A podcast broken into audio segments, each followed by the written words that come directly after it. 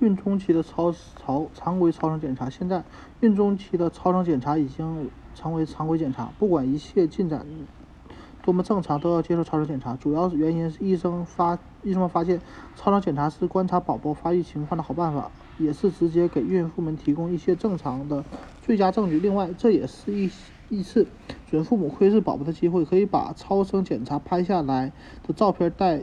回家做纪念。这次检查还可以确定宝宝的性别。第二阶段的超声检查更为详细，可以为医生提供大量有用的资料，并啊判断宝宝的发育情况和孕妇子宫内的情况。例如，它可以测量宝宝的大小，并检查各器官发育的情况，可以测出羊水量，让医生判断是否正常，还可以估计。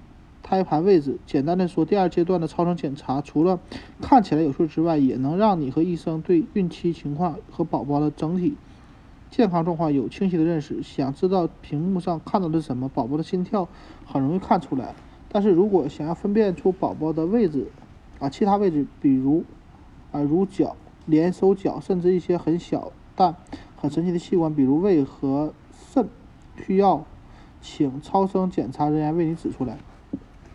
常规的孕中期超声检查通常是二维 B 超，它只能提供它只提供宝宝身体的特征的平面影像，适合做出相框或传到网上。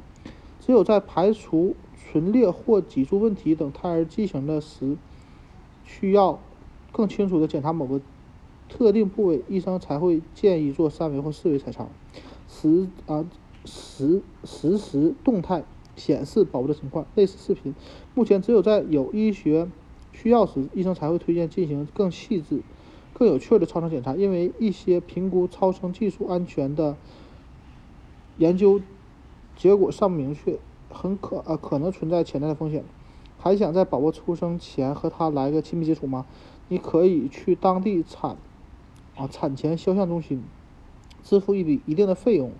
就可以进一步的看到宝宝在子宫内的经历，事先咨询医生的意见。